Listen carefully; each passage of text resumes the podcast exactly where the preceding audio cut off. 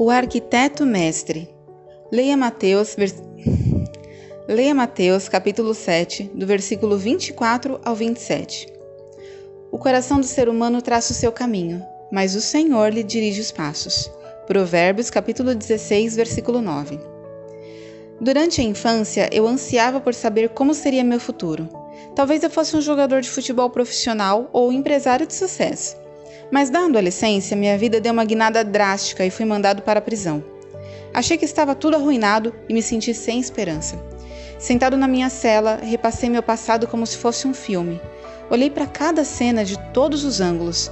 Depois de muita avaliação, compreendi que tudo o que eu havia perseguido não tinha sentido. Um dia, naquela cela solitária, Deus me chamou. Naquele momento em diante, minha vida deu uma guinada para melhor. Senti que Deus a estava construindo sobre uma base sólida. Mesmo hoje, Deus continua a criar algo novo em mim. E quando penso nos anos anteriores, posso ver o arquiteto mestre em ação. Deus tem dirigido meus passos um de cada vez.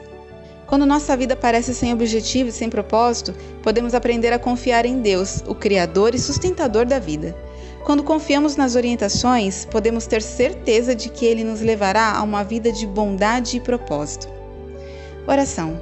Amado Deus, guia nossos passos para que possamos construir o teu reino. Em nome de Jesus, amém. Pensamento para o dia. Deus é o alicerce da minha vida. Oremos pelos jovens que estão presos. Antônio de La Paz, Texas, Estados Unidos.